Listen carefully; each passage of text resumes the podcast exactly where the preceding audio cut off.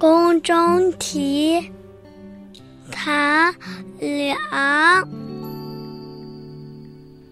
两。路生秋草，上林花满枝。平高何现意，无复是成之。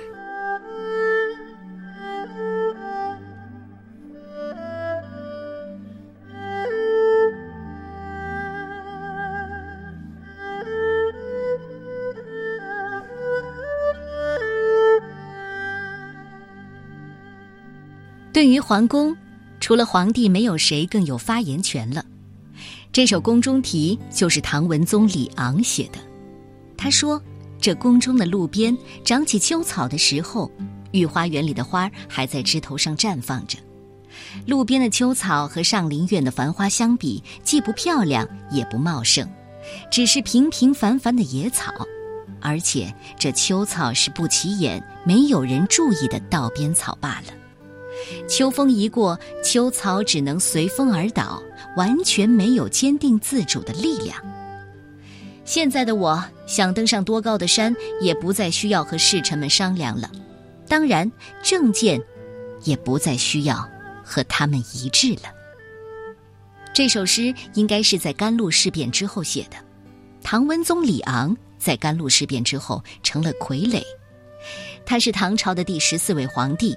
在位十四年，勤勉听政，厉行节俭，革除了奢靡之风，下令废除了许多劳民伤财的事。但他虽然勤勉，却没有治国的才干。不过他的诗风清俊有骨气，可见这李昂并不是糊涂的君主，只是唐王朝末期国家颓败的气数，让他没有更大的作为罢了。《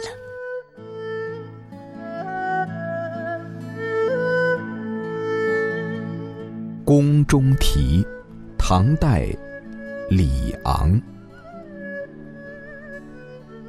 碾路生秋草，上林花满枝。平高何现意，无复是臣之。